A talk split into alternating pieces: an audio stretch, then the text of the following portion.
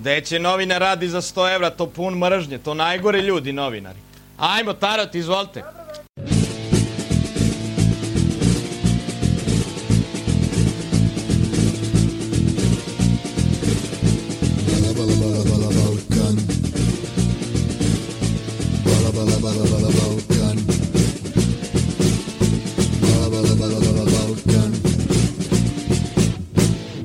Neues vom Balla Balla Balkan.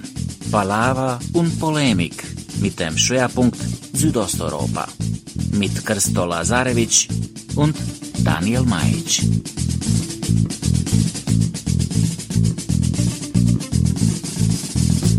Hallo, schön, dass ihr wieder dabei seid. Christo, wie geht's dir? Mir geht es bestens, Daniel. Und dir? Ach, ganz gut. Zumal ich ja sehe, dass du dafür sorgst, dass die Inhalte unseres äh, Podcasts auch äh, über unsere Hörerschaft hinausgestreut werden. Möchtest du jetzt jedes Mal, wenn wir eine gute Sendung machen, inhaltlich dazu auch einen Jungle World Artikel eigentlich veröffentlichen? Mann, oh Mann, oh Mann, du musst ja nachtragen. Ey, also wenn du willst, ich kann gerne das Jungle Water noch rannehmen und äh, äh, eine Portion Chewabchichi und ein Bier für jeden von uns am Imbiss holen. Ich glaube, dann ist die Knete aber auch wieder weg. Ja, ja, ja, ja. Also unsere letzte Sendung zu Montenegro und was das alles mit dem serbischen Einfluss auf dem Balkan so zu tun hat, die hast du doch jetzt mal gerade abgetippt und in der Jungle World veröffentlicht. Und das hast du schon mal gebracht. Das auch nein, schon es ging schon, es ging schon auch um Bosnien und um äh, Serbien und um EU-Beitritt und so. Das ist ein Thema, das ich da jahrelang bearbeitet habe. Ja, auf einmal sind wir wieder Journalist. Hör mal, du hast genau denselben Stand gebracht, als wir unsere Folge über die deutsche Linke und Jugoslawien gemacht haben. Ja, aber der Text kam ja auch gut. Da habe ich auch mega viel recherchiert im Vorhinein. Da dachte ich, wäre ja schade, das nicht noch irgendwo zu veröffentlichen. Hm, aha, wir Aber ich bin recherchieren. natürlich kein Journalist mehr, sondern es gibt Menschen in der Redaktion, denen ich äh, freundschaftlich verbunden bin. Und ähm, wenn die mich alle paar Monate bei den Büchern fragen, ob ich nicht mal wieder was schreiben will, äh, dann sage ich halt manchmal ja. Hm, interessant. Dabei dachte ich, ich wäre diesen Monat für Recherche zuständig. Ja, stimmt. Äh, hast du schon eine, ein, einen Krampf im Arm vom vielen Postkartenschreiben? Oh ja, oh ja, das habe ich in der Tat. Ey, 114 Postkarten haben wir versch habe ich verschickt und ich musste sie alle schreiben.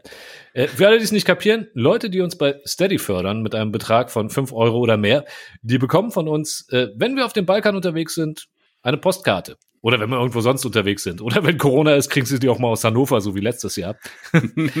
Aber äh, ja, das ist ein Gimmick, also nee, kein Gimmick, das ist ein kleines Dankeschön, das unsere treuen Unterstützerinnen von uns erhalten. Und wir wollen noch nicht zu viel verraten, aber ich war für unseren Podcast auf dem Balkan unterwegs und äh, die ersten Postkarten, wie ich gesehen habe, sind schon eingetroffen. Ja, aber mal, mal gucken. Na, wir müssen jetzt noch nicht verraten, wo ich unterwegs war. Ich muss aber sagen, die Postkarten aus Kroatien kommen schneller an als aus Belgien. Jetzt hast du ja schon den ersten Teil verraten. Okay, gut, jetzt wisst ihr, dass ich in Kroatien unterwegs war. Und sie kommen verdammt schnell an, muss man mal sagen. Fünf Tage. Nicht mal. Naja, egal. Kannst du, was, wie, wie geht's dir denn sonst so in diesem Monat? Also, mir geht es bestens. Es wird halt kälter, es wird ein bisschen dunkler. Äh, man, man kommt wieder morgens schwerer aus dem Bett, weil jetzt noch dunkel ist. Ja, der Herbst. Der Herbst und es kommt der Winter. Und da wird es Zeit, ein paar Reserven anzulegen, würde ich mal sagen, oder? Ja, da muss man, da muss man gut essen, sonst äh, wird es schwierig, da durchzukommen. Genau. Und damit sind wir bei dem Thema dieser Sendung, dem wir uns ausführlich widmen wollen, nämlich Essen. Meine Fresse. Könnte leicht die längste Sendung aller Zeiten werden, oder? Ja, ja, wahrscheinlich schon. Also es gibt viel Essen. Essen ist auch etwas, was Menschen tun. Die meisten tun es täglich.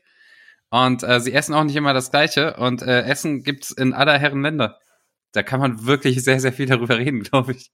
Das war jetzt geil. Das war jetzt eine geile Einführung in das Thema. Bitte sagen Sie möglichst generische, generische Weisheiten zum Thema. Essen gibt's in allen Ländern und äh, essen muss man viel. Ja, sehr gut. Danke vielmals, Christoph. Tolle Einführung. Leute, es geht um Balkanessen. Darüber wollen wir uns unterhalten. Vielleicht gleich vorweg ein bisschen einschränkend. Wir werden uns äh, in Ermangelung weiterer Erfahrungen vor allen Dingen auf den ehemalig jugoslawischen Raum mal wieder beschränken müssen. Zumal ich keine Lust habe, wieder über bu bulgarische Gurken und bulgarische Tomaten zu reden. Ey, die sollen wirklich gut sein. Alle Menschen in Bulgarien sagen das. Die Tomaten und die Gurken in Bulgarien sind der Shit. Das Ja, ist ja. wirklich gutes Zeug. Die haben echt einen an der Klatsche, was das angeht. Aber okay, kauft euch, okay, lassen wir es einfach dabei. Kauft bulgarische Tomaten und bulgarische Gurken und damit haben wir dieses Land auch abgehandelt, okay? Ja, und in Ungarn gibt's halt irgendwie Gulasch und was essen die in Rumänien? Äh, keine Ahnung. Okay, gut, haben wir das auch abgehandelt. Nein, also es geht, es ist öfters gefordert worden, dass wir uns mal über Essen unterhalten sollen. Wir werden uns jetzt über Essen unterhalten. Vielleicht ein bisschen frei assoziierend, denn ey, wir hatten jetzt wirklich einen Run mit lauter politischen Themen. Allein drei Folgen äh, Aufstieg und Fall Jugoslawiens und dann die ganze Kacke in Montenegro. Jetzt wird's mal Zeit für ein leichteres Thema. Leichter. Ich wollte schon leichteres Thema. Bei Balkanessen redest du über leichtere Themen, ja? Ja, vielleicht gibt's ja auch das eine oder andere leichte Gericht, über das man sprechen könnte. Aber bevor wir darüber reden, gehen wir erstmal rüber zu unserem Newsflash.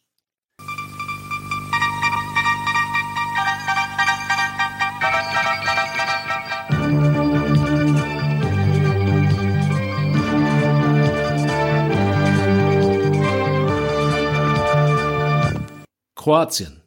Gleich in zwei Verfahren ist der ehemalige HDZ-Ministerpräsident Ivo Sanader nunmehr rechtskräftig wegen Korruption und Untreue zu langjährigen Haftstrafen verurteilt worden.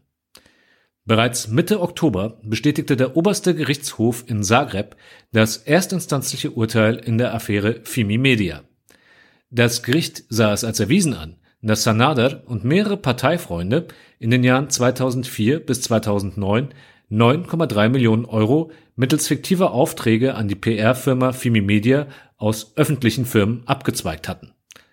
Das Geld landete teils auf schwarzen Konten der Regierungspartei HDZ, teils in den Taschen der Beteiligten. Unter Verweis auf den Gesundheitszustand Sanadas wurde die Haftstrafe von acht auf sieben Jahre reduziert. Ende Oktober bestätigte der oberste Gerichtshof zudem das Urteil im Korruptionsverfahren um die Privatisierung des einstmals staatlichen Mineralölkonzerns INA. Das Gericht geht davon aus, dass Sanada beim Verkauf der INA an die ungarische MOL von deren Generaldirektor Bestechungsgelder in Höhe von 5 Millionen Euro angenommen hat. Ursprünglich sollen sogar 10 Millionen Euro vereinbart gewesen sein. Im Gegenzug soll Sanada bewirkt haben, dass MOL im Jahr 2009 die vollständige Kontrolle über die INA erlangen konnte. Das Urteil in diesem Fall lautete auf sechs Jahre Haft. Montenegro.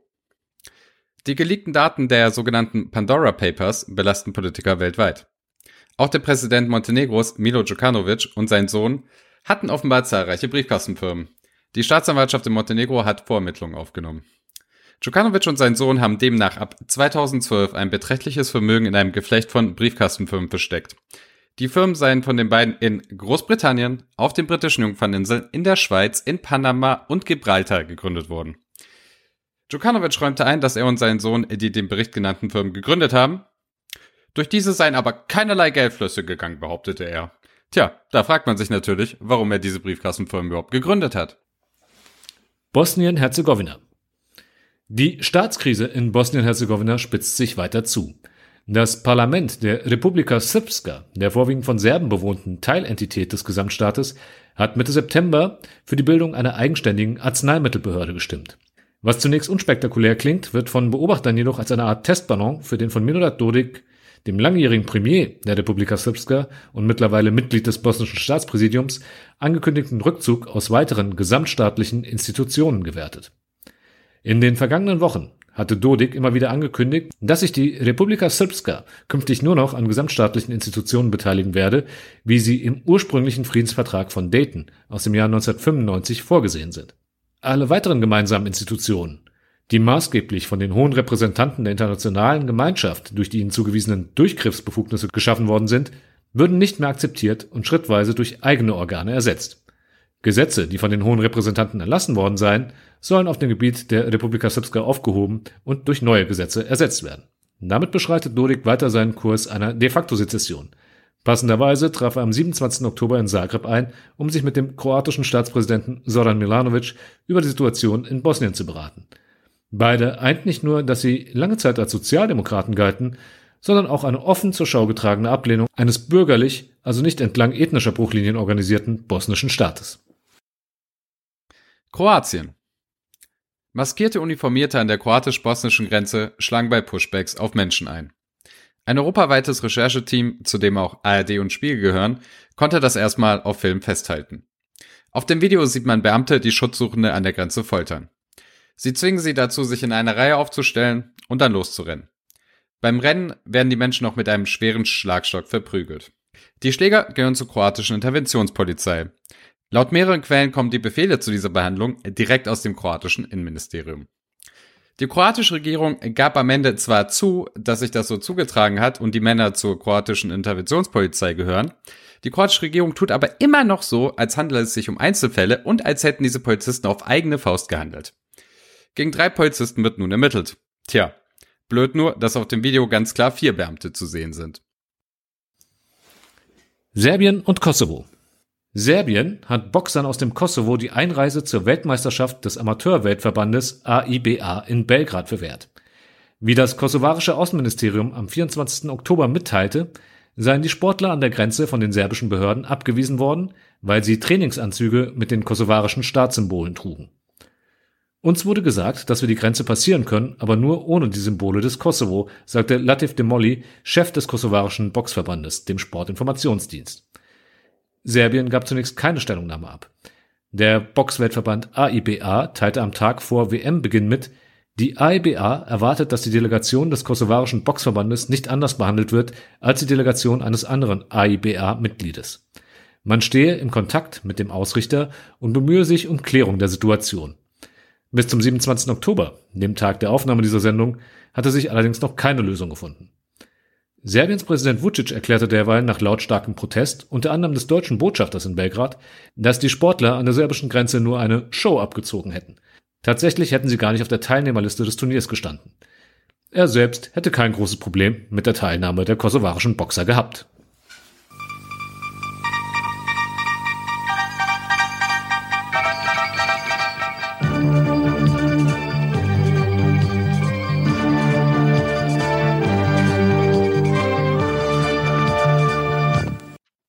So, und wo wir die Nachrichtenlage jetzt abgehandelt haben, kommen wir doch endlich in Medias Res. Christoph, wann warst du eigentlich das letzte Mal beim Jugo essen? Boah, da, da stellst du mir eine Frage. Also äh, äh in Ermangelung äh, von Fleischkonsum gehe ich relativ selten zu den Jugos hier in Deutschland. Ähm, und äh, Corona-bedingt war ich ja seit äh, zwei Jahren nicht mehr auf dem Balkan. Also es ist wahrscheinlich verdammt lange her. Unglaublich. Dabei gibt's auch an jeder Ecke in Jugo. Ich glaube sogar in Berlin, oder? Zumindest war es lange Zeit so.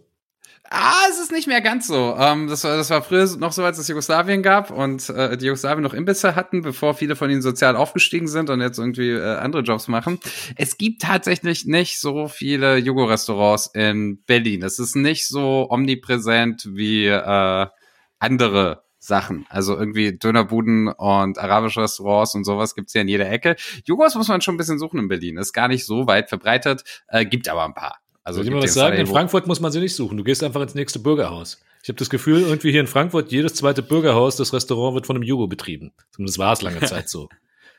Ja, Frankfurt, München und Stuttgart sind, sind sehr jugolastig. In Berlin ist es gar nicht so viel, muss man sagen.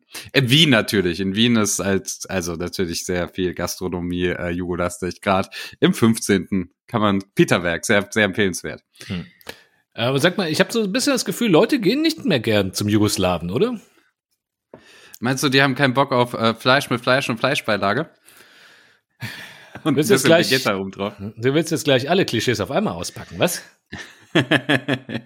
Nein, ernsthaft. Also ich meine, äh, ich als Kind erinnere mich, dass es wirklich, wirklich, also ich muss mal überlegen, äh, ich bin Frankfurt-Rödelheim aufgewachsen und allein da gab es drei jugoslawische Restaurants. Ja? Blaue Adria, Goldener Löwe und das dritte habe ich vergessen, im Biegwald, glaube ich. Naja, keine Ahnung. Auf jeden Fall, da gab es drei jugoslawische Restaurants, die ich kenne. Und äh, Gott weiß, wie viele es sonst wo gab. Und das mit den äh, Bürgerhäusern ist ja auch nicht gelogen. Ja, irgendwie ist, ich weiß es ja, weil ich, weil ich in solchen verdammten Bürgerhäusern lauter Kommunionen feiern musste und so etwas. Ähm, die Frage ist, irgendwie, sie hatten mal eine Hochzeit und zwar relativ früh, ne? Also jugoslawische Restaurants, 60er, 70er und so, das war ein Ding. Ja, also mit, mit den ersten Gastarbeitern kamen die ersten Restaurants. Die haben dann wahrscheinlich so ein paar Monate in der Fabrik gearbeitet und gemerkt, macht ja gar keinen Spaß, macht lass mal, lass mal so ein jugoslawisches Restaurant hier aufmachen. Na gut, weißt du was, wir sollten uns mal die Meinung von jemandem einholen zu jugoslawischen Restaurants, der wirklich Ahnung hat. Und deshalb hören wir uns jetzt mal an, was der leider viel zu früh von uns gegangene Alfred Biolek zu jugoslawischen Restaurants zu sagen hat. Ich erinnere mich auch und kann es heute kaum glauben, ich bin zum Jugoslawen gegangen. Ich käme heute nie auf die Idee, äh, in ein jugoslawisches Restaurant zu gehen. Aber das war auch besser als die durchschnittlichen Deutschen. Also die deutschen Lokale waren grauenhaft damals. Ja, also wenn Alfred Biolek das sagt, dann muss es stimmen. Ich meine, niemand kennt sich mit Restaurants in Deutschland so gut aus wie Alfred Biolek, der äh, zu früh von uns gegangene Marcel Reich-Ranitzky äh, der deutschen Restaurantkritik. Oder deutschen Küche. Sag mal, was stimmt nicht mit dir? Alter, hast du keine Ehre? Der hat uns gerade sowas von beleidigt. Wie der, uns, der hat gesagt, das ist immerhin besser als deutsches Essen. Ja, okay, das ist jetzt aber auch nicht so allzu schwer. Aber ich meine, äh, was heißt denn, ich würde nie wieder zum Jugoslawen gehen? Also, also, bitte. Das kannst du nicht bringen. Ja. Als ob wir nur Scheißrestaurants hier hätten. Es ist wahrscheinlich ein bisschen her, dass er in diesem Restaurant war. Das war wahrscheinlich nicht vor ein paar Wochen. Und als er da war, bestand es wahrscheinlich, äh, war das so eine Küche in Deutschland, wo man hingegangen ist und billig viel Fleisch bekommen hat. Das ist doch so das, was man mit jugoslawischen Restaurants zu der Zeit in Verbindung gebracht hat. Ja.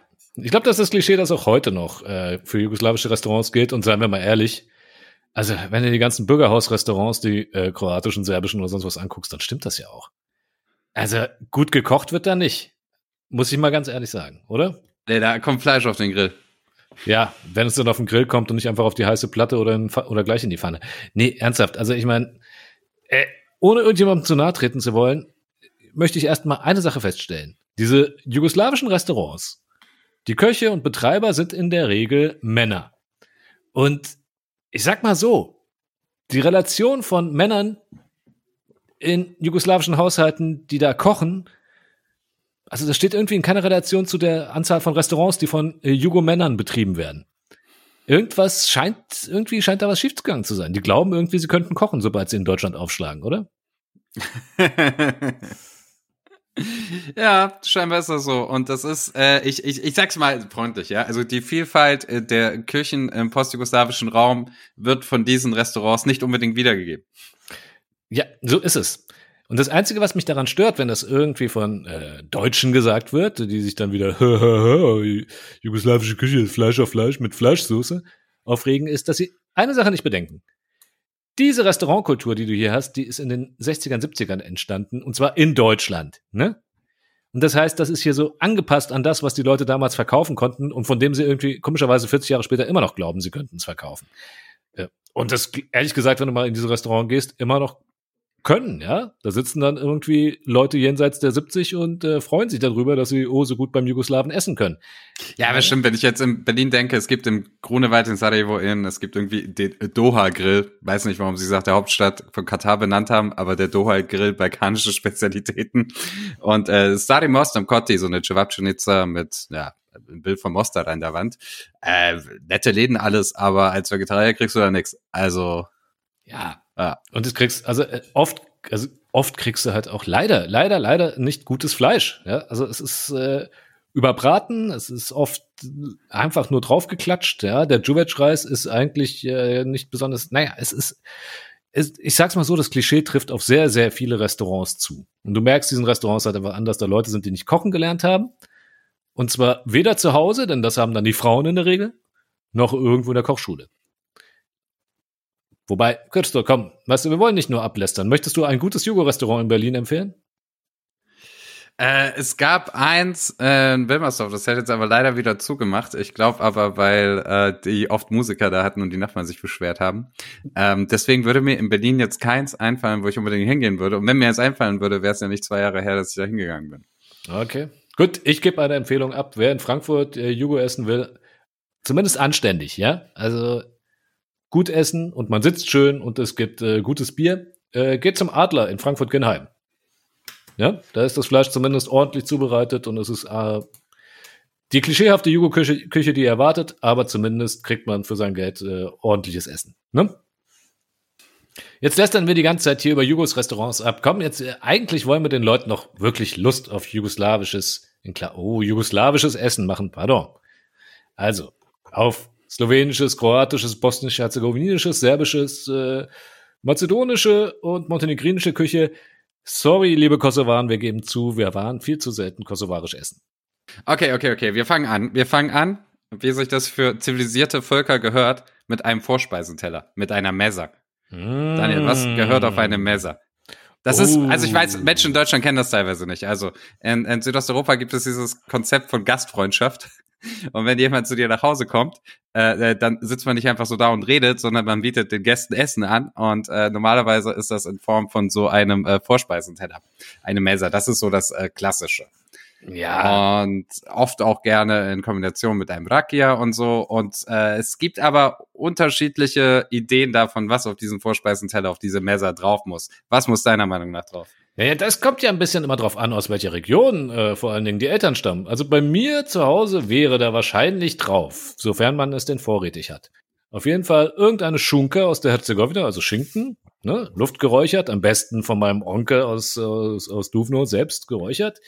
Klar, der Ja. Onkel macht immer den besten geräucherten Schinken. Das ja, ist das überall ist, so. das ist echt ein Wettbewerb. Das ist übrigens lustig, ne? So, Also- so wie Opa immer den besten selbstgebrannten macht. Ja, das ist übrigens etwas, was lustig ist. Ne? Ich meine, da gibt's äh, Riesenschinkenkultur, äh, die irgendwie äh, nach Deutschland nicht vorgedrungen ist, während hingegen ja äh, italienische Schinkenkultur, spanische Schinkenkultur äh, hier weitgehend anerkannt ist. Aber ich meine, jede Region in äh, Ex-Jugoslawien hat ihre eigene Schinkenkultur. Also in der Herzegowina zum Beispiel auch. Ja, da ist es halt die Schunka.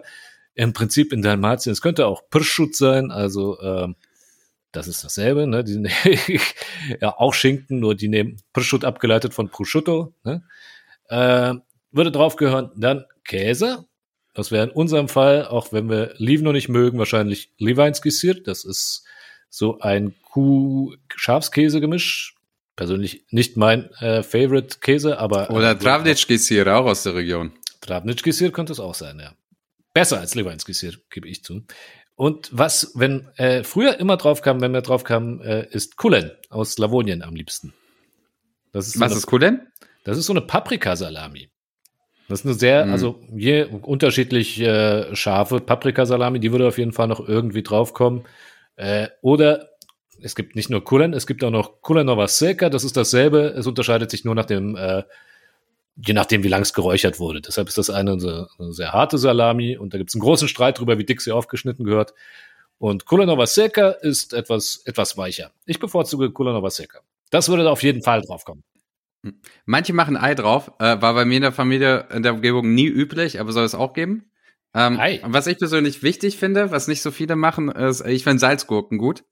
Hm. Ähm, einfach aus dem Grund, weil man ja dann oft, öfter eine, doch noch mal eine Rakia dazu trinkt und das ja oft äh, der Einstieg in einen äh, äh, ja geselligen Abend ist, äh, sind Salzgurken natürlich gut, weil es eine gute salzige Grundlage ist und viel Wasser, wenn man sich danach etwas betrinken möchte. Hm. Also was gerne auch als Vorspeise gereicht wird, äh, magst du äh, Schwarzi? Was ist das? das darf man niemandem erzählen, was das ist. Schwarzi, das ist auf gut Deutsch, ja, ähm, Schweinefett. Ja, ja. Ja, ja, schön Oh, nee. ausgekocht, kocht und dann äh, getrocknet mit, mit kleinen Fleischstückchen noch versehen. Njam, njam, njam, njam, njam, njam. Junge, Junge, Junge, Junge. Ich esse das, Das also wenn, wenn mir das auf den Tisch kommt, ich esse das wie Chips. Aber ich weiß, das finden sehr viele. Njam, njam, njam. Ja, also Vorspeise sagst du ja, legt ja auch ein bisschen den Grund fürs, fürs Trinken. Was trinkst du denn eigentlich dazu dann?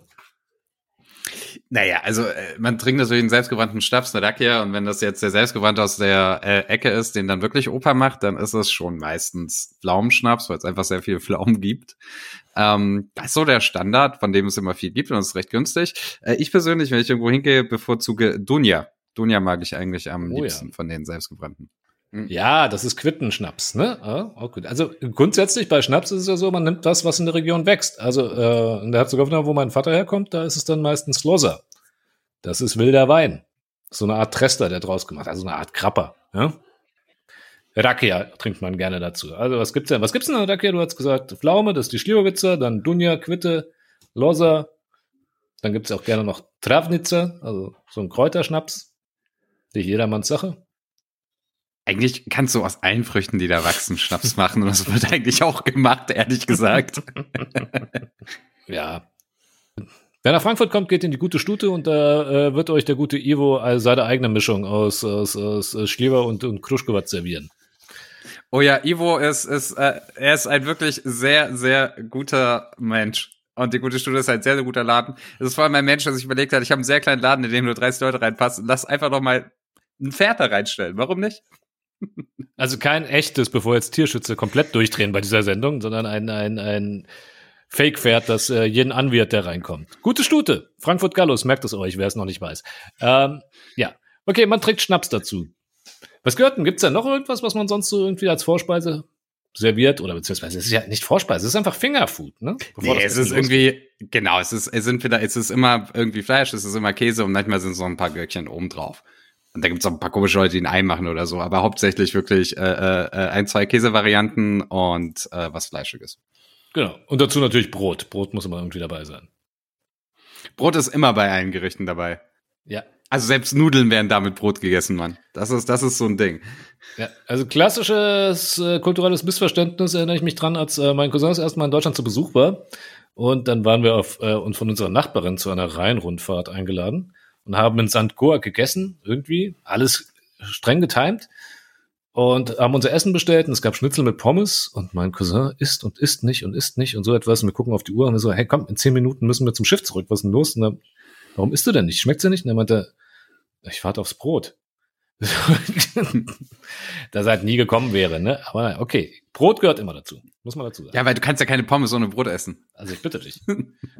Du musst ja auch den Teller, du musst auch den Teller danach wieder sauber machen. Wie sieht denn das aus? Also ich meine, Hm. Ey, aber wenn wir jetzt schon über Rakia gesprochen haben, lass uns doch äh, zu Wein übergehen. Welchen Wein trinkt man denn dann so? Graschewinner wahrscheinlich. Ja, oder Vranac. Oder Vranac ist, glaube ich, ursprünglich aus Montenegro, wird aber auch in anderen Regionen da angebaut. Bist du denn ein Weintrinker? Ich bin halt nicht so ein Weintrinker. Äh, nicht so so. richtig, nein, aber natürlich kriegst du an der kroatischen Küste irgendwie äh, guten Weißwein und sonst äh, deftigen Rotwein oder auch sehr süßlichen Rotwein. Und woran ich mich erinnere, ist, ähm, also in Deutschland kriegst du halt in, in den Supermärkten immer entweder Amselfelder aus dem Kosovo oder so mazedonischen Rotwein. Und der mazedonische Rotwein ist immer der süßliche, billige. Äh, Oh, den ja. gibt's für 1,29, das weiß ich, weil ich war mal 15 und sehr arm. Und habe den sehr, sehr oft getrunken. Ja, ich habe ja neulich erst gesehen, Und in der was für Ghetto du aufgewachsen bist. Aber lassen wir das Thema. Das war, das war der Rewe äh, gegenüber von meinem Zuhause. Da habe ich immer mazedonischen Rotwein geholt für 1,29. Und ähm, der wird Reutling, beworben. Alter. Der wird, der wird Reutling, beworben. Mit, Todesstreifen. Unglaublich, dass du es da rausgeschafft hast. der mazedonische Rotwein dort Alter, wird ich beworben. sag's dir, bei dir würde Snoop Dogg würde vorbeigehen und sagen, I'm out of here. Vergiss es. ne? Alter, da lässt, da lässt man dich einmal nach Reutling und dann erzählst du allen, was das für eine schwäbische Mittelschichtsgegend ist. Ja, ist ja so, ist ja so. Ja, okay, Also für Reutling-Verhältnisse war, war das noch Ghetto mit drei Familien in einem Haus. Ähm, okay, kommen Du wir. warst bei Wein. Du Haben warst wir, bei Wein. ha- haben wir genug darüber geredet, dass ich in Reutling in einer guten Mittelschichtsviertel aufgewachsen bin? Ich weiß nicht, ob man darüber Allerdings genug war, reden gehört kann. da, da gehörten wir aber zu den Ärmsten. Das möchte ich bitte betonen. Ähm, Du hast auf über jeden mazedonischen Fall. Wein gelästert. Auf jeden Fall war die Miete in dieser Region so groß, dass wir nicht mehr viel Geld hatten. Also musste ich mazedonischen Rotwein kaufen für 1,29. Und die haben den beworben mit den Worten mazedonischer Rotwein mit geografischer Herkunft. Und du denkst dir so, ey, echt, das ist das Einzige, was euch einfällt, um den zu bewerben, dass er eine geografische Herkunft hat? Also, dass er nicht im, aus dem Weltall kommt? Also, ich meine, das ist doch irgendwie weird. Ähm, und äh, dementsprechend hat er geschmeckt. Und ich glaube, wenn, wenn äh, Leute in Deutschland über Wein äh, vom Balkan nachdenken, dann ist vielleicht die erste Assoziation so ein bisschen der Billow-Wein aus dem Supermarkt. Ähm, gibt aber auch anderen. Ähm, Nee. Und der ist gar nicht schlecht. Du, es gibt auch in der Zergovina ganz guten äh, Rotwein, zumindest für meinen Geschmack. Aber ich kann, weißt du, ich kann jetzt niemandem hier eine große Expertise in Sachen Rotwein anbieten, weil ich kein großer Rotweintrinker bin. Ich würde mir das erste Bier aufmachen. Christoph, welches Bier würdest du Ja. dir dann aufmachen? ja, es kommt ein bisschen drauf an, in welchem Land ich bin. Also ich kann dir sagen, ähm, in Serbien würde ich mir einen Jelen aufmachen. Oh, da, damit bin ich einfach aufgewachsen. Das gab's da halt.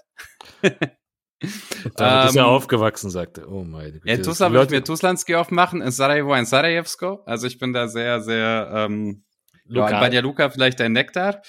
Äh, in Montenegro ein Nixitschko natürlich, in äh, Skopje ein äh, Skopsko. Und äh, im Kosovo trinkt man Peja, glaube ich. Und in Slowenien natürlich Laschko. So. Und das, die meisten Länder haben so ein, zwei Biersorten, die sehr, sehr prägend sind. Also ich glaube, in Slowenien trinken einfach alle Laschko. Das ist so das Bier, das alle immer trinken und das ist überall Ich gebe es nicht gern zu, es ist Ähm, ein gutes Bier. Ist ja, äh, äh, als ich neulich in Reutling war, hat ein Freund von mir, der in Slowenien Urlaub war, mir eine Dose Laschko mitgebracht und habe mich gedacht, äh, Grüße an Martin, das war sehr aufmerksam, danke. Ähm, Aber in Kroatien gibt es einen Glaubenskrieg. Nein, gibt es nicht. Es gibt Na, es ordentliche, zivilisierte Menschen, die Ojuisko trinken und es gibt halt die Bauern, die sich irgendwie über den Tisch ziehen lassen und sich einen Karlovatschko einschenken. Äh, Gut, äh, gut, deine Positionierung ist hiermit festgelegt. Aber es gibt äh, in Kroatien zwei große Biere. Das ist äh, Ožujsko und Karlovačko, die auch jeweils nach der Stadt benannt sind, aus der sie kommen. Und äh, es gibt Menschen, die trinken das eine, es gibt Menschen, die trinken das andere. Äh, Es gibt wenige, die sagen, beide sind stabile Biere. Also es ist schon so ein bisschen äh, äh, Revierderby in Kroatien. Das Je ist nachdem, welches Bier du trinkst, das sagt sehr viel über dich. eben. Es sagt über dich, dass du ein anständiger Mensch bist, wenn du Ojuisko trinkst und dass du ein kleingeistiger, geschmackloser Versager bist, wenn du Karlovatschko trinkst. Das ist ganz einfach.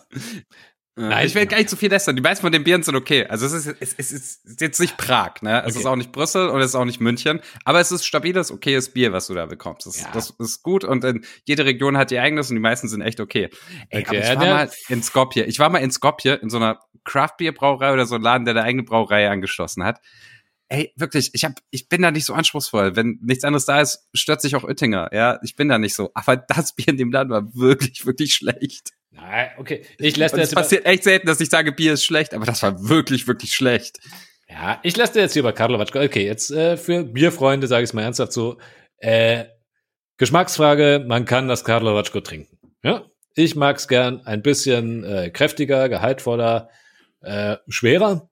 Dementsprechend nehme ich das Ojusko, wobei das eigentlich auch eher schmeckt wie ein, wie ein ordentliches bayerisches Helles. Ja, also Bei mir im Real gibt's jetzt äh, Jelen und Ojuisko. Tatsächlich beides. Ja, Jelen finde ich ein bisschen langweilig, aber kann man auch trinken. Aber ernsthaft, ich war ja gerade unterwegs äh, in Kroatien und da habe ich zum ersten Mal ein Osječko Pivo getrunken. Und ich habe es noch nicht erlebt, dass mir ein Bier sowas von egal war. Also, das habe ich so getrunken neben den Essen und ich habe nicht mal gemerkt, dass ich es trinke, weil es einfach sowas von, von Geschmack, also nicht geschmacklos im Sinne von schlecht schmeckend, sondern von einfach, es hat einfach gar keinen Charakter gehabt. Ja. Ich habe das bei Heineken. Es ist da, es ist Bier, man kann es trinken, aber es sagt, es, ich, es stört mich nicht, es schmeckt mir aber auch nicht, es ist einfach da. Ja. Und das Komischste dabei war, ich habe in Osijek übernachtet bei, bei meinem äh, Trip jetzt für den Balabala Balkan und die Stadt ist voll mit lauter Bierläden, wo du richtig gutes Bier kriegst und die örtliche Brauerei, die auch überall Werbung macht. Ey, bitte, also Osijek, naja. Übrigens, lustigerweise in Ostkroatien, äh, kleiner Hinweis auf das Thema, für das ich recherchiert habe, da kannst du serbische und äh, kroatische Kneipen ganz leicht an den Sonnenschirm unterscheiden, nämlich ob sie Ojuisko oder Jelen draußen stehen haben. ah. Ostslawonien nahe der serbischen Grenze. Genau. Aber jetzt hier, okay, Bier, ihr habt ein bisschen was gehört. Meine Empfehlung übrigens an Bier in Kroatien, wenn ihr da seid, wenn ihr dunkles Bier mögt, was wirklich, wirklich gut schmeckt, Tomislav. Wird das Bier auch bei dir auf dem Feld gebraut? Nein, sie haben mich auch nicht um Erlaubnis gefragt, aber es schmeckt so gut, ich verzeihe ihnen alles. Naja, dann ist gut. So, Daniel, jetzt aber genug gesoffen.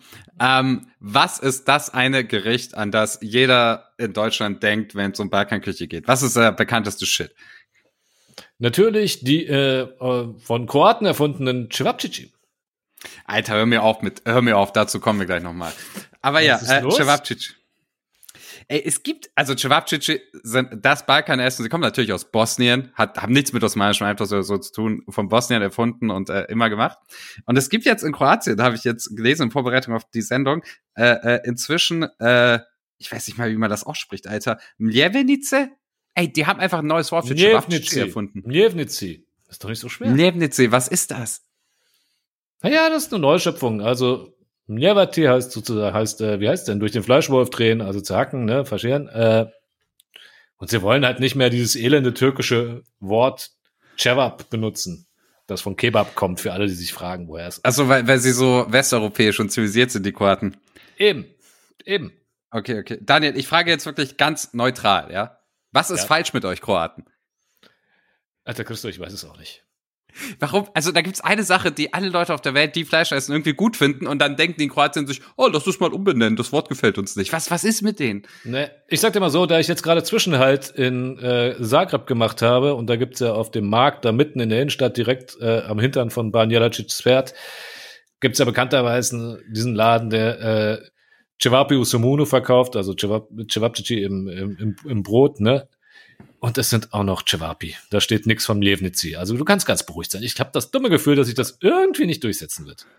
Okay, Gott sei Dank so. Aber du hast es schon angesprochen, das Wichtigste an den Cevapi sind gar nicht die Cevapi selbst, sondern der Somun, die Lepina, das dazugereichte Brot. Ist das so? Ja, das muss schon gut sein, weil wenn das nicht rockt, dann ist der Rest auch egal. Also das ist schon wirklich wichtig, dass das gut gegrillt ist, dass man nicht zu viel Fett drauf macht, dass man da auf die Gewürze aufpasst.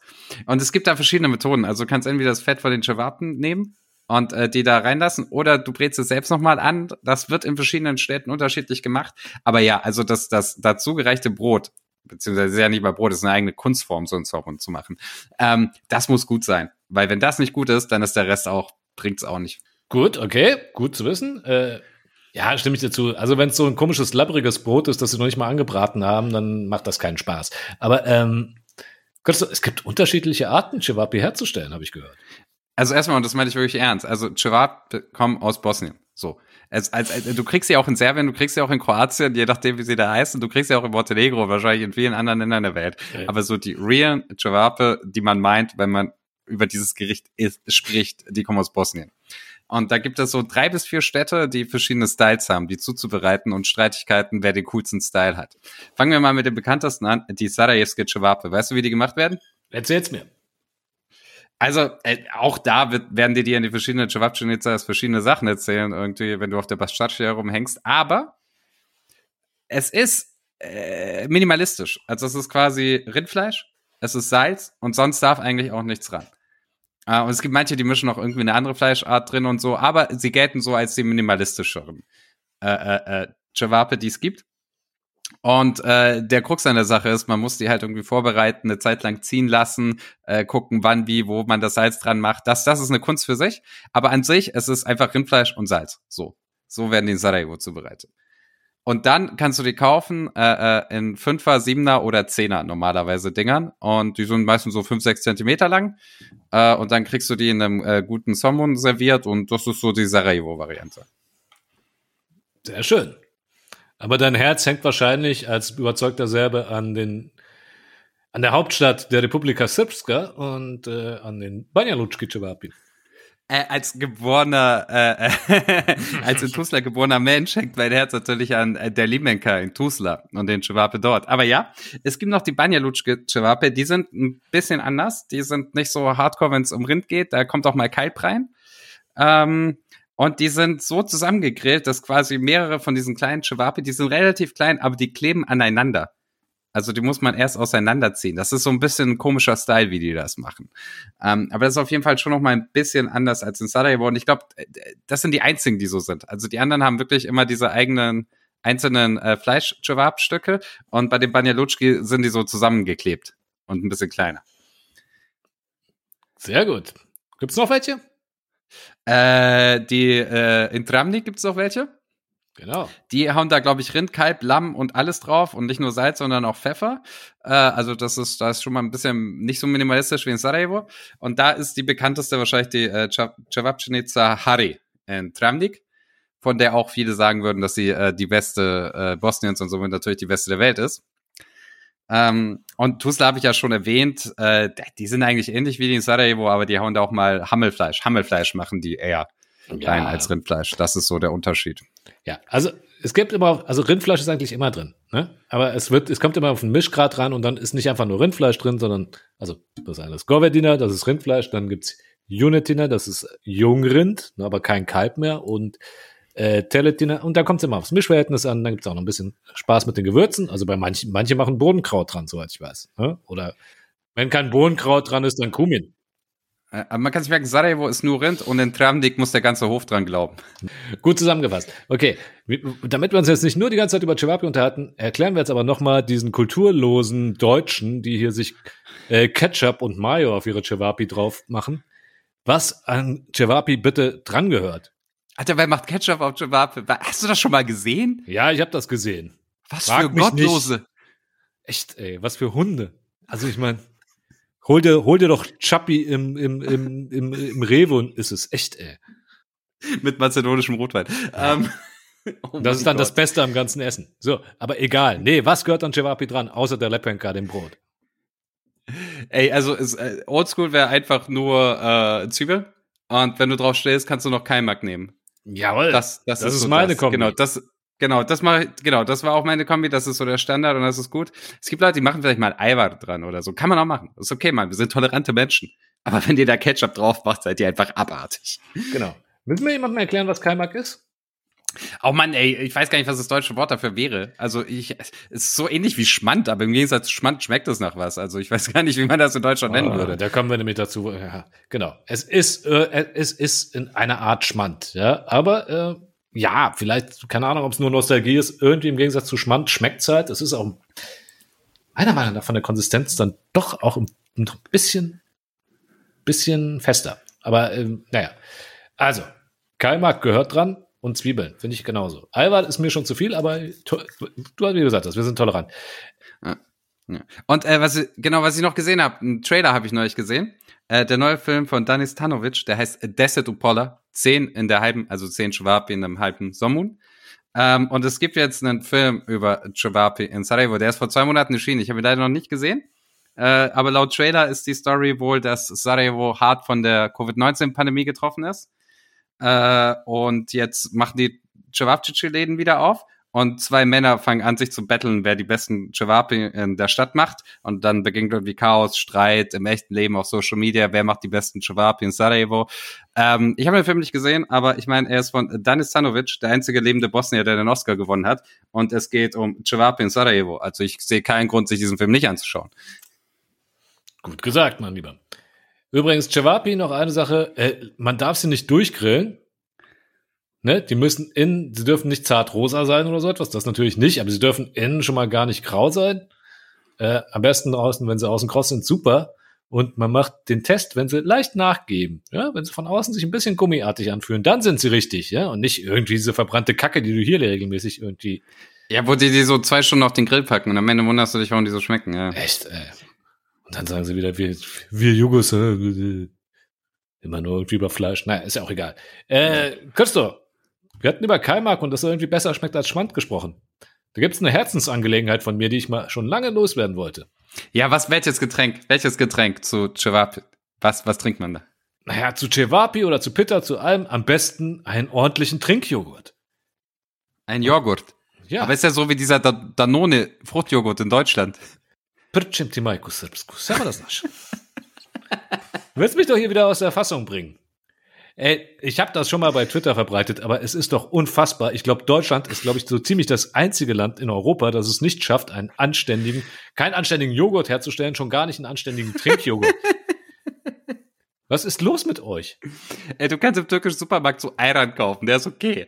Aber so dieses Ja, aber andere Zeug, das nee, bekommst, ist wirklich richtig hart. Und selbst das ist nicht das Gleiche. Ayran ist gut, aber es ist nicht das Gleiche. Eben, es ist kein Trinkjoghurt, den du da in jeder Bäckerei kriegst, ja? Und zwar teilweise von deutschen Firmen und sogar dann schmeckt der gut. Aber hier, was du hier an Trinkjoghurt kriegst, da gibt es zwei Variationen. Entweder es ist süße Pampe, weil sie irgendwie angeblich Früchte reingemacht haben, oder es ist Natur, was die deutsche, äh, der deutsche Euphemismus für ohne Eigengeschmack ist. Ich weiß, ich hasse es echt nicht. Es ist, als ob die Deutschen, als irgendein deutscher Ingenieur eine Maschine erfunden hätte, der den Geschmack aus dem Joghurt saugt. Es gibt keinen anständigen, es gibt einen anständigen Trinkjoghurt in Deutschland. Es ist wahr. Es gibt einen anständigen Trinkjoghurt in Deutschland, den gibt es bei Alnatura und das ist da die Schwedenmilch. Und das ist schon ganz bezeichnend, dass sie Schwedenmilch heißt. Die kann man trinken und das war's auch schon. Und das ist echt furchtbar. Selbst dieser Müller Kefir, wo sie es probieren, selbst das ist es nicht mehr. Alter, das ist es einfach nicht. Nee, kriegen sie nicht hin. Es gibt hier in Frankfurt einen, an der Konstabler Wache einen Marktstand äh, mit Milchprodukten, die machen gute Buttermilch, super feine Milch, sonst was. Aber deren Trinkjoghurt ist auch wieder zum Wegschmeißen. Es ist, was ist los mit euch? Was habt ihr dagegen? Darf es hier nicht so gut schmecken? Es ist doch, ach, ach, egal. Also wenn ihr unten seid, geht euch äh, Trinkjoghurt kaufen. Und besonders gut schmeckt Trinkjoghurt übrigens zu Pitta. Genau, das zweite große Gericht, über das wir heute reden müssen. Pita, Mann. Was, welche Pita magst du am liebsten? Hm, vielleicht mag ich ja Burek mit Käse. Ey, provozier das jetzt nicht, okay? Das ist, das kannst du nicht machen, Alter. Also pass auf, es gibt, es gibt, es gibt Pita Es gibt verschiedene Formen von Pita. Pita Vielleicht erklärst du erstmal, was eine Pita ist. Ich glaube, Was ist eine Pita? Äh, Wie, wie sage ich das im Deutschen, Mann? Ich, ich, ich habe ich hab keine, das ist wirklich so, ich habe für südosteuropäisches Essen im Deutschen oft keine Worte, mit denen ich es beschreiben kann, weil ich, weil es entweder kein Pendant gibt oder ich es nur schwierig erklären kann, beziehungsweise das Pendant, das es gibt, hier Trinkjoghurt, es nicht verdient hat, damit verglichen zu werden. Also, es ist ein Teiggericht, ne? Genau, es ist äh, äh, Teig und der wird meistens so äh, aufgemacht, dann Blätterteig, da kommt was rein, dann wird er so zusammengerollt und äh, gebacken. Das ist es eigentlich, ne? Hm. Das hast du so schön zusammengefasst und das ist das Beste, was es gibt. So, warum konnte ich ihn gerade dann noch mit Öl und allem. Es ist, es ist, es ist auch eine Kunst, wirklich. Also, äh, da, da haben sich alle Tanten, die du hast, äh, äh, zu zehnt in die Küche gesetzt und äh, Peter zusammen gemacht. Das war so das Ding. Genau. Und egal, was man reinmacht, es ist eine Pita. Okay? Erstmal ist es eine Pita. Und dann gibt's Burek. Christo, warum fühlst du dich gerade von mir so provoziert? Burek jest Meso. Burek ist mit Fleisch. Jeder, jeder zivilisierte Mensch weiß das, vor allem in Sarajevo, ne? Und es, es, es ist so ein Ding, und wir erklären das mal, weil wir den Joke, glaube ich, schon ein paar Mal gebracht haben, ja? Es gibt einen Burek und Burek ist eine Pita mit Fleisch. Das ist der Name dafür, ja? Es gibt aber Menschen außerhalb Bosnien, zum Beispiel in Kroatien oder in Serbien, äh, die Burek zu Pita allgemein sagen, und das ist kulturlos. Das macht man nicht und das ist falsch. Ähm, also ein Burek ist mit Fleisch, ja. Und alles andere ist Pita mit irgendwas, ja. Also äh, äh, ne, ne, äh, Pita was mit Spinat? Also eine, genau, das Ist ist, eine- eine, äh, Seljanica. genau, das ist eine Seljanica. Mit Krompir, mit Kartoffeln ist es eine Krompiruscha. Äh, Käse, mit- Sirnica. mit- Genau. Äh, da gibt's auch mit Apfel, aber ich glaube, die nennt man einfach nur Pitas Jabukama. Ich glaube, die hat keinen eigenen Namen. Das ist eher so süßlich. Also es gibt da wirklich, man kann da fast Eis reintun und es schmeckt gut, ne? Ähm, aber wenn da Fleisch drin ist, ist es ein Burek. Und wenn du eine Burek mit Käse bestellst in Sarajevo, gibt's mehrere Möglichkeiten. Also es kann sein, dass du aus Bäckerei rausgeschmissen wirst. Das ist eine reale Möglichkeit. Es, es kann aber auch sein, dass irgendjemand angepisst ist und einen Burek nimmt und dann noch irgendwie so Reibekäse drauf macht und in dir die Hand drückt um, um dich zu verarschen. Das ist auch möglich. Oder du hast Glück und die Person ist nett und erklärt dir, dass es keinen Burek mit Käse gibt. Das ist doch die beste Option. Aber das ist wirklich ein, ein Fauxpas. Also es ist wirklich, es ist fast schon beleidigt. Also das macht man in Sarajevo nicht. Das ist das Geheimnis dieser ganzen komischen Witze, die wir da drum machen. Ne? Muss vielleicht ein bisschen, in Kroatien habe ich gesehen, ist es oft, zumindest so in Nordkroatien, Kontinentalkroatien, da ist Pitta eigentlich immer süßes Zeug. Ja? Das nehmen sie für alle möglichen Blätterteig-Gebäckszeug. Und in Serbien nehmen sie einfach für alles Burek. Also ich meine, da gab es dann tatsächlich irgendwie Schilder von Leuten, die äh, Burek mit, äh, mit Eurocreme und Bananen verkauft haben. Wow. Das ist ja gleich eine. Ja, und mein, mein bosnisch geprägtes Gehirn stellt sich dann halt eine Pita mit Fleisch und, äh, und diesem Nutella-Ersatz, Eurocreme, worüber wir noch reden müssen, und äh, Bananen vor. Ja, also, Ja, ja, also falls es, es, es gibt ja auch Leute aus Kroatien und Serbien, die uns zuhören, hört auf mit der Scheiße, wirklich. Das ist nicht witzig. aber Christo, äh, wir ein bisschen zum Lieblingsessen. Was ist denn deine Lieblingsform von Pita? Fangen wir damit an. Ähm, boah, das ist schwer zu sagen, aber ich wähle, lass mich überlegen, äh, Saljanica. Saljanica mit Spinat, das ist stabil. Äh, das äh, kannst du gut zum Frühstück essen, ähm, geht gut runter und doch mag ich am liebsten. Äh, Krompiroscha vom Geschmack her ist auch sehr gut, aber es ist halt Blätterteig mit Kartoffeln drin. Also es ist so, äh, also vom Nährwert eher so mittel, ehrlich gesagt. Ähm, aber doch Seljanica, glaube ich, so. Gerade zum Frühstücken, auch wenn man da oh, mal ein paar Rakia hatte, das, das geht gut. Okay. Also meine Lieblings-Pita ist mit, äh, mit, äh, mit, mit, mit Kohl, also mit Kraut. Aber mit Krautfüllung. Ah, das, Das- ist abgefahren, ja. Das schmeckt total gut. Also vor allen Dingen, wenn es meine Tante Garda in Bosnien macht. Aber ja. Ist es bei euch auch so in der Familie? Bei mir ist es so, dass jede Tante hat ein eigenes Gericht, auf das sie spezialisiert ist. Und egal welche Familienfeier ist, du weißt, diese Tante wird dieses Gericht zubereiten und sie kann das sehr, sehr gut. So ist das. So ist das. Ja, so ist das. Also mein, bei meiner Mutter ist es einfach so, irgendwie äh, vier Schwestern und äh, da sie sonst in der Kindheit relativ wenig Spaß hatten, war irgendwie auch Kochen und wer am besten kochen kann, so der äh, äh, geschwisterliche Wettbewerb. Aber sag mal, okay, Bitter, Bitter ist auch ein Hauptgericht eigentlich, ne? Ja, auf jeden Fall. Und es geht auch immer. Also es geht zum Frühstück, um sich irgendwie schnell was reinzuziehen, ist es, glaube ich, normal. Du kannst es aber theoretisch auch zum Abendessen essen. Also es geht eigentlich immer. Ja, Das geht ist immer. so wirklich. Es geht auch als Fingerfood, das ist einfach super. Ja. Und äh, es gibt das ab und zu mal, also ich habe jetzt in Zagreb auch wieder eine tatsächlich, oh Gott, man darf es nicht sagen, aber tatsächlich einen echten Budek gegessen aus der Bäckerei, der war ganz gut, muss man sagen, dafür, dass er aus der Bäckerei kam. Ähm, manchmal gibt's das auch in Deutschland, leider nicht mehr hier in Frankfurt und jetzt, wo der Laden geschlossen hat, es gab hier eine bosniakische Familie, hatte im Stadtteil, wo meine Mutter wohnt, eine Bäckerei aufgemacht, wo du dir auch, wenn meine Mutter keine Lust hatte, es selbst zu machen, halt einfach ein Blech mit Pita bestellen konntest. Preispolitik war, war sehr praktisch. Also für Jugos 10, äh, für, für Jugos 10 Euro das Blech, für Deutsche 20. mies, mies. Aber ja, man, man kriegt dann schon noch manchmal was extra, wenn man auf Bosnisch bestellt. Das äh, kenne ich auch noch. Ähm, Sag mal, was möchtest du denn aber eigentlich so als Hauptgericht? Was, keine Ahnung. Hast du irgendwelche speziellen Hauptgerichte, die du jetzt irgendwie besonders magst? Abgesehen von Pita, die immer geht. ähm, also das Hauptgericht, das es sehr oft gibt und äh, ich glaube, wenn ich mich entscheiden musste, was ist mein Lieblingsessen aus der Region, es ist Sarma. Es ist einfach Sarma. Und es ist unglaublich gutes Essen. Ähm, die Zubereitung dauert ein bisschen länger, aber an sich von den Zutaten her ist es relativ übersichtlich. Äh, man kann es auch vegan machen. äh, ich ich habe eine vegane Insta-Story gemacht, wo ich Sarma zubereitet habe. Ich habe nie so viele Herzchen irgendwie auf Insta bekommen als äh, dafür. Das Also ist es scheint schön, dieses vielleicht Bedürfnis du gegeben- unseren Zuhörern erstmal, was eine Sarma ist. Ja, wenn du es auf Deutsch sagst, klingt das voll scheiße. Es ist ein Krautwickel, Mann. Es ist ein Krautwickel mit Reis und Hackfleisch drin. Und wenn du das so sagst, denken alle, hä, warum ist das so geil? Aber es ist wirklich gut. Aber Krautwickel klingt halt nicht so geil wie Sarma. Das stimmt. Danke, Türkei. Ja, also was Essen angeht, echt gut, gut von denen geprägt zu sein. Ja, also du liebst Sarma. Ich mag Sarma, aber also ich, kann's- ich könnte es nicht jeden Tag essen, muss ich ehrlich zugeben. Ja, gut, was kann man schon jeden Tag essen? Aber es ist wirklich, wirklich, wirklich gut. Und äh, wenn ich Sarma selber mache, dann mache ich natürlich auch so 15, 20 Stück davon und dann äh, wird das zwei, drei Tage am Stück gegessen. Natürlich. Ja, ich konnte Sarma eine Zeit lang nicht sehen, weil es das gefühlt jeden dritten Tag bei uns gab. Also meine Mutter macht hervorragendes Sarma, aber sie hat es auch wirklich mindestens einmal die Woche gemacht und ich konnte es dann irgendwann nicht mehr sehen. Inzwischen esse ich es wieder ganz gerne. Magst du dann auch ge, äh, gefüllte Paprika?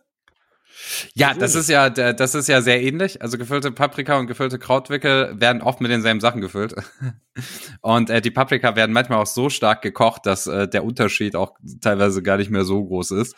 Ähm, also ja, die sind ja relativ ähnlich und ist auch auf jeden Fall eins meiner Lieblingsgerichte. Also, gefüll, also äh, gefüllte Krautwickel und gefüllte Paprika sind zwei Sachen, die einfach absolut sehr oft gehen und sehr gut sind.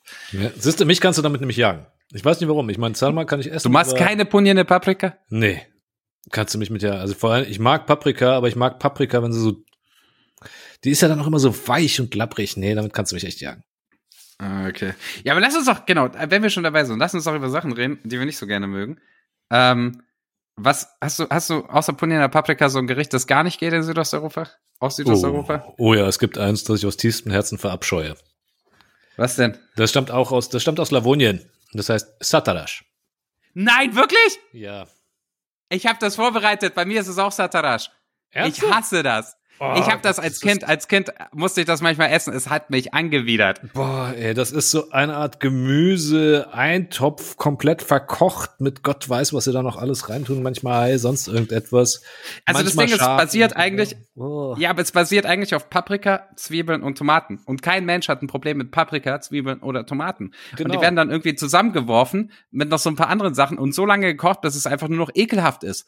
Ja. Es ist wirklich widerlich. Wow, wir sind, wow, ich bin da voll dabei. Und alle essen das immer. Ich denke mir, warum esst ihr das? Es ist wirklich ekelhaft. Das sieht auch nach nichts aus. Ernsthaft. Also ich weiß nicht, was ist. Das sieht aus, als hättest du irgendwas zu lange stehen lassen. Es ist Oder als wäre es schon mal gegessen worden. Es ist nicht gut. Boah. Okay. Okay, sagen, aber ey, voll gut, dass wir uns da einig sind. Niemand von uns wird jemals Satarash kochen für den anderen. Außer aus tiefstem Hass. Ach Gott sei Dank. Ey. Und ich dachte schon, ich wäre der Einzige, der da irgendwie traumatisiert wäre. Das, ey. Nein, wa- wahrscheinlich funktioniert unser Podcast deswegen seit über 50 Episoden so gut, weil wir dasselbe Kindheitstrauma haben, was Satarash angeht. Unglaublich. Okay. Äh, Aber es gibt noch eine andere Sache, die ich sehr, sehr gerne esse und die jeder normale Mensch auf der Welt gerne isst. Aber ich finde, es gibt auch Läden, die das hinbekommen. Aber ich finde, die meisten Läden auf dem, ba auf dem Balkan kriegen es nicht hin, dir eine ordentliche Pizza zu machen. oh, lässt sich drüber streiten. Aber okay, erklär doch mal erstmal. Ey, klar, du findest auch mal gute Pizzerien in den größeren Städten und ab und zu kannst du Glück haben, aber ganz ehrlich, in den meisten Städten, äh, Pizza, es fängt schon irgendwie beim, beim Boden an, ja, der, der, der, ist nicht, der, der ist nicht gut. Dann ist es oft, es ist immer Mais drauf. Warum machst du Mais auf eine Pizza? Was ist mit euch Leuten, ja? Und dann das Allerschlimmste, statt einer ordentlichen Tomatensauce packen die dir Ketchup dazu. Leute packen Ketchup auf die Pizza. Ernsthaft? Wo Mal abgesehen davon, dass Leute sogar Brot mit Pizza essen. Ey, das ist so. Ich, ich war in so vielen Läden, wo du wirklich schlechte Pizzen bekommst. All over the place in Bosnien und Serbien. Es gibt auch Ausnahmen. Es gibt gute Pizzaläden, aber wenn du in irgendein Restaurant gehst und irgendeine Pizza bestellst, ist es oft das, was du bekommst. Und das ist nicht geil. Da muss ich jetzt mal eine Lanze brechen. Also ich finde, man kriegt gute Pizza und zwar relativ äh, leicht, also vor allen Dingen in Zagreb und an der Küste, nämlich in fast jeder Bäckerei. Da gibt's dann immer auch ein Blech mit Pizza und meistens ist die voll in Ordnung. Also es ist nicht jetzt, keine Ahnung, es ist nicht die High-End-Pizza, die du hier irgendwie beim, äh, beim, beim äh, Luxus-Italiener kriegst, aber ehrlich gesagt, so schlecht finde ich die nicht. Ja, vielleicht ist der Unterschied auch regional und in, an der kroatischen Küste sind sie Touris gewöhnt und äh, näher an Italien und haben es deswegen ein bisschen mehr drauf. Aber wirklich, also kontinental in Serbien, in Bosnien ist es schwierig, eine gute Pizza zu finden. Hm, okay. Habe ich auch nicht ausprobiert, denn weißt du, wenn ich in Serbien war, dann äh, Serbien ist das Land, das keine kleinen Portionen kennt. Äh, deshalb geht hungrig hin und dann äh, sag mal, was ist das Geheimnis von einem äh, Leszkovački Rosti? Weiß ich nicht. Ich weiß auch nicht genau. Ich habe es ein bisschen nachgelesen, aber das wird da überall an jeder Ecke steht dann irgendwie. Also Leszkovac ist eine Stadt in Serbien und äh, Rosti ist der ist der Grill und so wird da überall angeboten. Ich habe jetzt nachgelesen, das soll irgendwie besonders darauf basieren, dass es da besonders irgendwie Jungrind, äh, also von Jungrindfleisch verwendet wird.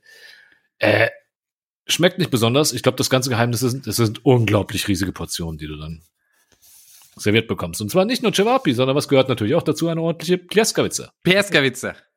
Aber ich habe ja die Theorie, dass in vielen Läden, jetzt nicht in den Cevapcinicas, in den seriösen Läden, aber ich glaube, in vielen Läden sind die Pieskavicas einfach, dass die Cevapcici nur, also aus demselben Fleisch, nur halt die einen werden quasi als ein Stück gemacht und die anderen zu Cevapcici gerollt. Ich glaube, viele Ja, machen das leider so. Stimmt schon. Ich hatte jetzt eine gute Pljeskavica, als ich in Osijek war. Eine Gurmanska Pljeskavica, muss man dazu sagen. Ne? Also Pljeskavica erstmal für alle Hacksteak, meistens mit Käsefüllung. Gurmanska Pljeskavica ist dann noch mit Käse gefüllt, mit ein bisschen Schinken und meistens noch mit Pepperoni. Und das, wenn das gut gemacht ist, schmeckt das echt sehr lecker. Aber sind wir, Ja, aber was, Ja. worüber wir auch kurz reden müssen, sorry, ja, weil wir es noch nicht gemacht haben. Also aus irgendeinem Grund, ja, diese Italiener kommen hier durch mit mediterraner Kultur und in anderen Ländern auch und so. Und bei Balkanküche denkst du nur an Fleisch mit Fleisch mit Fleisch. Ey, die Adriaküste da ist ziemlich lang. Da gibt es ziemlich viele Städte und da gibt es auch ziemlich viele Küche, die ganz stark einfach auf mediterraner Küche basiert, ganz stark auf Fisch basiert, ganz stark auf Seefrüchten Oh ja. basiert, relativ gesund ist und wo man sich halt nicht jeden Tag ein halbes Spanferkel reinhaut. Also, das muss man halt auch mal sagen. Finde ich fast ein bisschen unfair, dass die Jugo-Küche so wenig mit äh, mediterranen Einflüssen von vielen in Verbindung gebracht wird. Ja, ich glaube, was viele einfach nicht kapieren, ist, dass es ja natürlich auch nicht die eine Jugo-Küche gibt. Ja, ich meine, wenn du allein Kroatien anguckst, was, was, was in Dalmatien da gemacht wird, es hat mit dem, was in Slawonien gekocht wird, äh, relativ wenig zu tun, was ja auch ganz klar ist. Es sind einfach geografisch ganz unterschiedliche Regionen.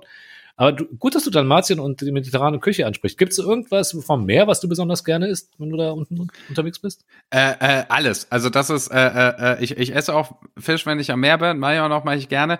Ich kann dir nicht sagen, was mein Lieblingsfisch ist, weil ich äh, probiere mich dann drum, so, so eine Paste oder so, so eine, oder ach, einfach eine Forelle, Forelle ist gut. Oder auch mal einfach liegende Najaro, also so, ja, Kalamaris quasi. So also bei mir ist es ein Klassiker, den ich sehr gerne, das ist nämlich Scampi Nabusaru. Scampi Nabusaro ist auch sehr gut, genau. Ja. Aber irgendwie, also ich kann dir nicht sagen, was ich davon am liebsten mag. Ich finde, das ist alles ähnlich und wenn ich am Meer bin, dann muss das sein und das ist sehr gut.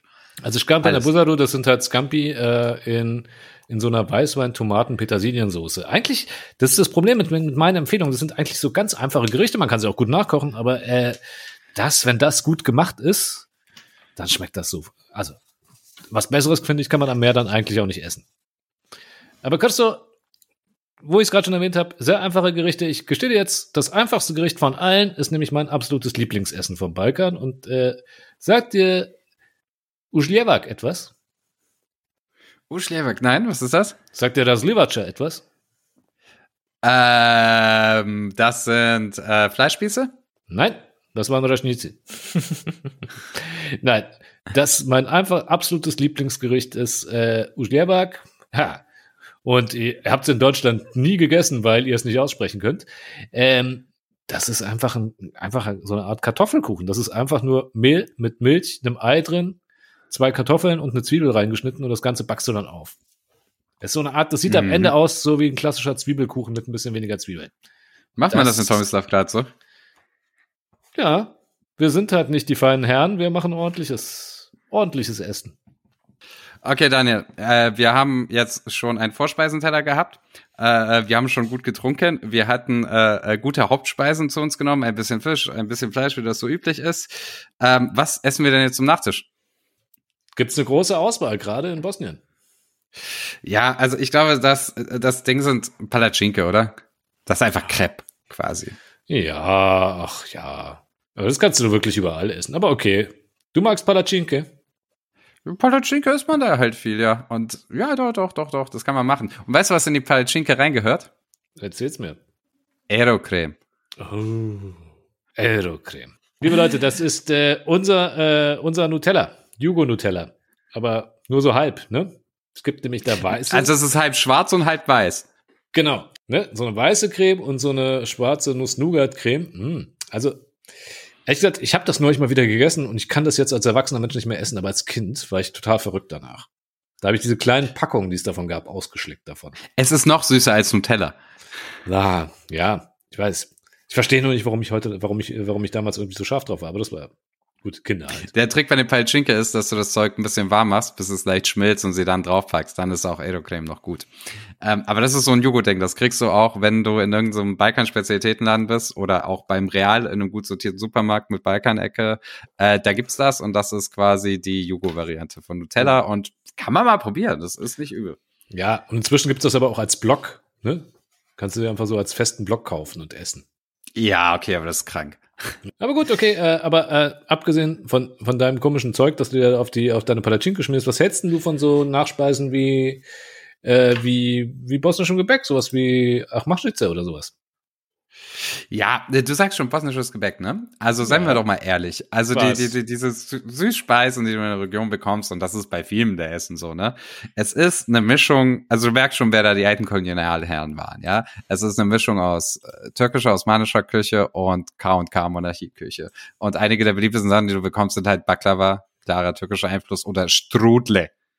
Strudle, ja, also Apfelstrudel quasi, aber eher so als als Kekse. Ähm, und was äh, du nennst, ist ja auch, das ist ja, das ist so zuckriges türkisches Zeug eigentlich, oder? Das ist unglaublich zuckrig. Also das ist ein Gebäck, ne? Das wird dann, das wird dir noch im Zuckersirup sozusagen dann serviert. Und diese Hartmaschmitze, also keine Ahnung, da, da stehen Leute unglaublich drauf, aber das, also da würde ich ehrlich gesagt vorher nichts gegessen haben, wenn ich das essen möchte. Das ist bei vielen der Essen so, deswegen ist das mit der Vor-, Haupt- und Nachspeise auch sehr unrealistisch. Das geht. Ähm, und was sagst du zu, zu Tulumbe? Ey, das ist alles gut. Das ist, also das kann man alles essen. Es ist, also man kriegt halt Diabetes sehr schnell. Das, Ja, ist ein Problem. Alles nämlich in Deswegen- Zucker, also meistens in irgendeinem Sirup aus Zucker und Zitrone oder sonst was unglaublich eingeweicht. Ja? Und dann äh, Tulumbe sind so, die sehen ein bisschen aus wie dieses spanische Zeug, das die äh, in klein, weißt du, die, Span die Spanier tippen doch immer, wie heißt das denn, was sie da in Schokolade tippen? Ist ja auch egal. Auf jeden Fall stellt euch das in klein vor, das ist ein frittiertes Gebäck. Und als ob es nicht reicht, dass das frittiert wurde, wird dann auch nochmal ordentlich äh, Zuckersirup drüber gekippt. Deshalb muss, ah, ja, also es schmeckt geil, muss man sagen. Aber ehrlich gesagt, ich muss mich da überwinden, davon was zu essen. Wo ich mich nicht überwinden muss und was mein absolutes äh, Lieblings-Balkan-Dessert ist, was ich auch gerne selbst mache und davon Bilder dann poste, ist äh, Tufachie. Kennst du das? Nee. Ja, das ist einfach, das ist so äh, ein gefüllter Apfel. Und der ist recht schnell gemacht. Also, mitschreiben, liebe Leute. Wie macht man Tufachie? Man nimmt äh, mehrere Äpfel, je nachdem, wie viel man braucht. Äh, man schält sie, hebt die Schale auf. Ganz wichtig. Dann werden diese Äpfel ausgehöhlt, ausgekocht, also, aber nicht lang, ne? sonst zerfallen sie. Höchstens so irgendwas zwischen fünf und sieben Minuten.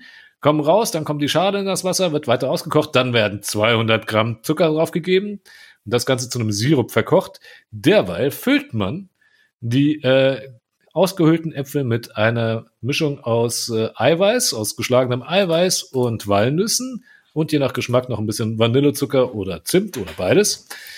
Dann kommt das Ganze in den Ofen äh, und wird da ausgebacken. Und dann, wenn das alles ausgebacken ist, nach, keine Ahnung, weiß nicht, 15 Minuten oder so etwas, wird das Ganze nochmal übergossen äh, mit dem Sirup, den man aus dem Äpfeln und den Apfelschalen gemacht hat. Und dann kommt es in den Kühlschrank. Und am nächsten Tag serviert man das Ganze über, mit, am besten mit Sahne und noch ein bisschen Walnüssen obendrauf. Und mh, wundervoll.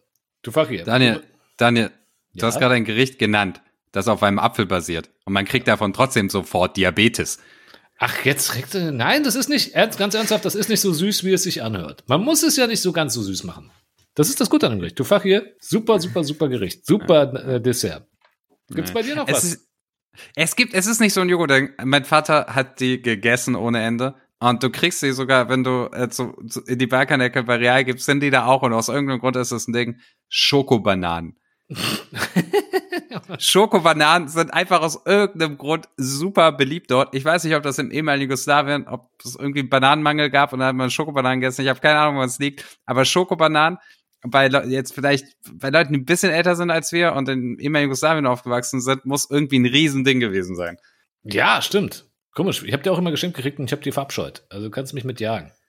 Ich finde die okay, aber ich finde äh, diesen Stand als einer der beliebtesten Süßigkeiten, die es von einer von vier Süßigkeiten ins Balkanregal bei Real schaffen, das verstehe ich auch nicht ganz. Ja, das ist komisch.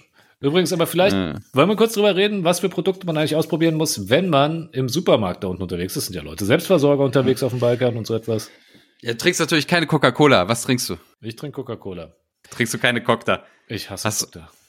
Bist So, du kein Kind- jugoslawischer Patriot? Ich bin Trinkst du sowas- kein slowenisches Cocktail? Okay, also es gibt Cocktail in Slowenien hergestellt, das war die Jugo-Cola und ehrlich gesagt, ich bin davon traumatisiert. Weil wenn wir irgendwie in Jugoland früher, ich habe ja Jugoslawien noch mitgekriegt, im Gegensatz zu manchen Leuten hier, wenn du da unterwegs warst mit deinen Eltern, hast irgendwo angehalten und hast, äh, durftest eine Cola trinken, hast du dir bestellt und dann bringen sie dir dieses Zeug, dieses zitronige Scheißzeug. Cocktail. Das ist, Aber nur mal den äh, Kontext zu erklären. Also in Jugoslawien hast du ja Coca-Cola bekommen. Also es wäre nicht wie in anderen Ländern, dass man da eine Alternative entwickeln musste und auch nicht in richtige Coca-Cola reinkommen ist, sondern Cocktail musste tatsächlich mit der echten Coca-Cola konkurrieren und hat das aus irgendeinem Grund relativ gut geschafft. Ich weiß auch nicht warum. Ich finde das Zeug ganz gut. Ich bestelle mir mal eine, weil ich es lustig finde, weil ich finde, es schmeckt gar nicht so eklig, wie du sagst. Es ist okay. Aber es ist halt sehr zuckrig, äh, äh, ein bisschen Cola-mäßig, aber es ist kein Koffein drin. Und ich denke mir, wenn ich irgendwie ein Glas Cola trinke, äh, finde ich es auch ganz gut, das so als Kaffeealternative zu haben und so. Also ich, ich, ich finde, es ist eine Fehlentwicklung, dass man da kein Koffein reingetan hat. Dass es einfach kein koffeinhaltiges Erfrischungsgetränk ist, sondern halt so, ja, so, so Cola-Imitat mit ein bisschen äh, Kräutern drin. Aber es ist gar nicht so schlecht, wie du sagst. Also Cocktail kann man mal probieren. Das ist okay. und trinkst du auch Pipi? Äh, Was, ey, Alter, kommst du hier mit so kranken Kink-Sachen oder was? Nein. Wir sind, wir sind hier ein seriöser Podcast. Kommen wir nicht mit sowas. Das ist eine sehr leckere Orangenlimonade, die halt dummerweise Pipi heißt. Die kannst du da im Supermarkt kaufen. Es gibt eine Orangenlimonade, die Pipi heißt und ich soll das trinken, ja? Willst du mich für Scheiß sein, Mann? Ich hab, ich hab dich schon schlimmeres Zeug trinken sehen, also stell dich nicht so an. Zwirbelschnaps oder wie hieß das? Zirbelschnaps. Also.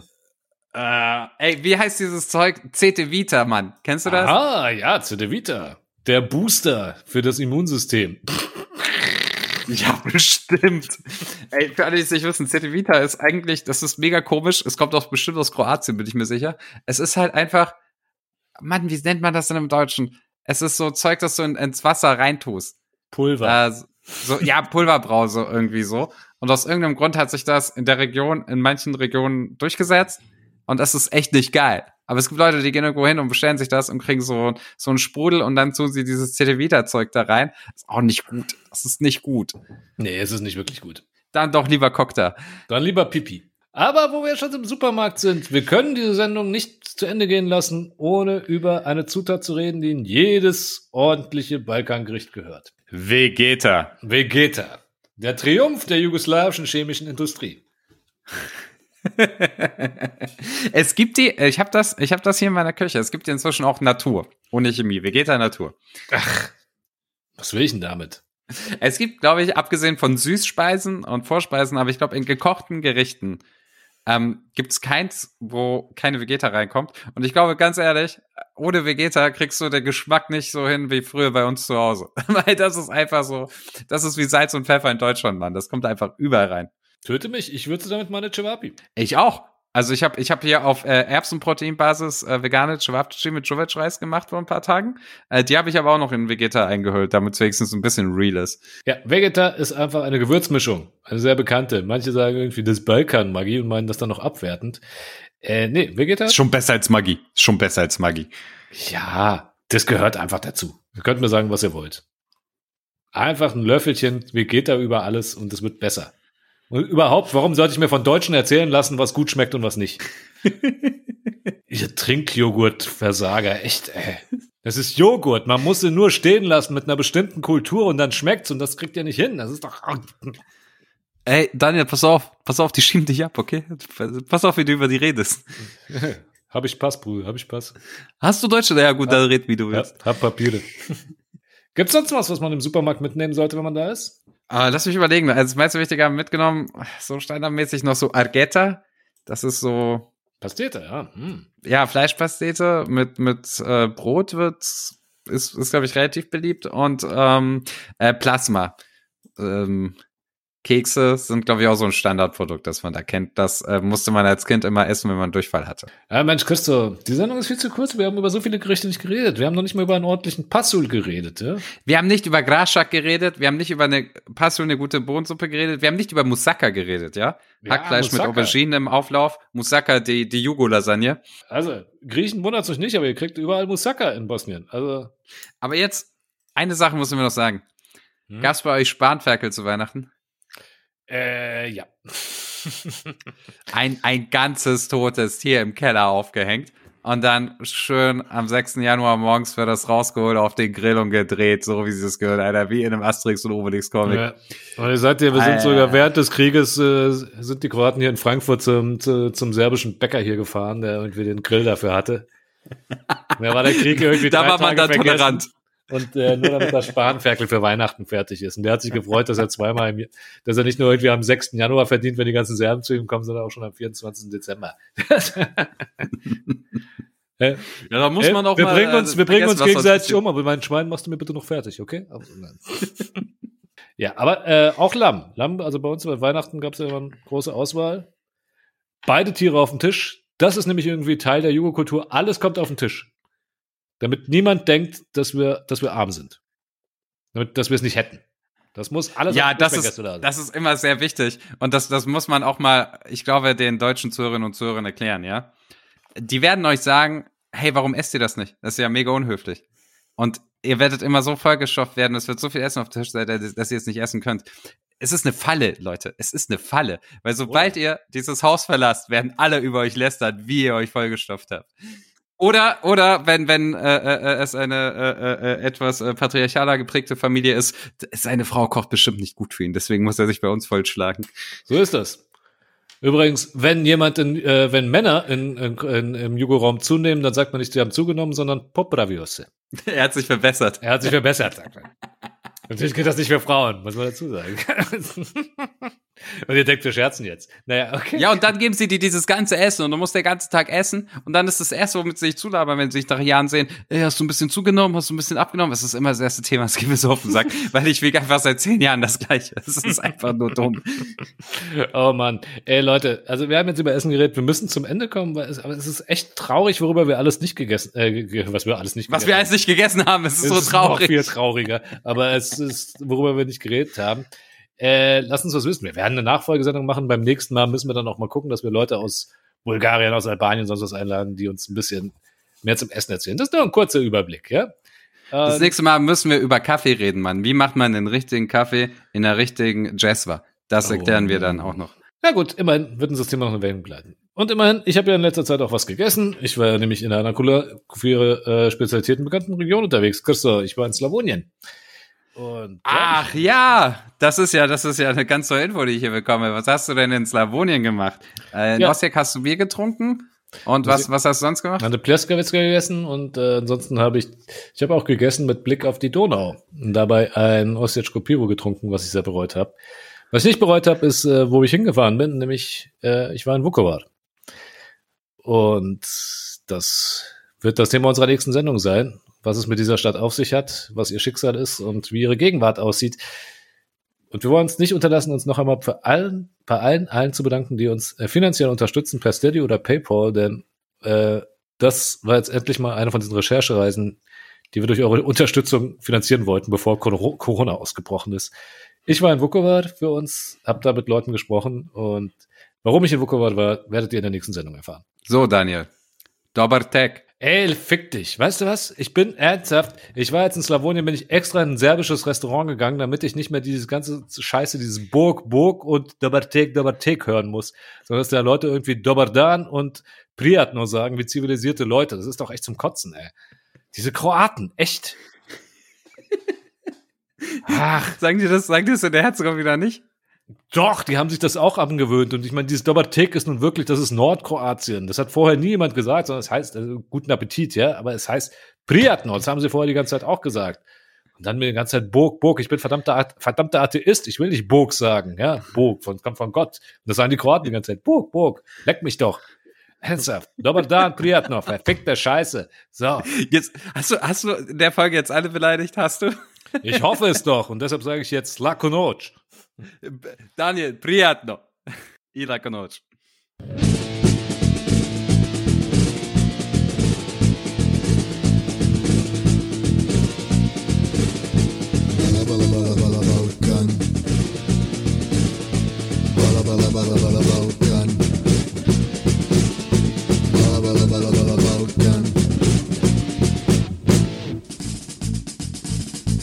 Ja, liebe Mitstreiterinnen, ihr glaubt vielleicht, dass das jetzt schwere Kost war und ich möchte diesen Wortwitz wirklich nicht überstrapazieren, aber ich kann euch eins versprechen, die nächste Sendung, die wird heftiger und auch sie kann auf den Magen schlagen, denn wie ihr schon gehört habt, wir befassen uns mit Vukovar, einer Stadt in Ostkroatien, die in den 90ern zum Symbol für den Kroatienkrieg und das damit verbundene Leid wurde und die auch heute noch ganz schön mit den Konsequenzen dieses Krieges zu kämpfen hat.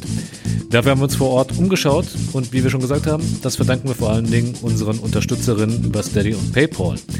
Wenn ihr auch dazu gehören wollt, dann geht doch mal auf www.balabala-balkan.de, schaut euch da um, da findet ihr alle Infos. Und unabhängig davon, ob ihr uns unterstützt oder nicht, sagen wir Danke fürs Zuhören und bis zum nächsten Mal. Ciao!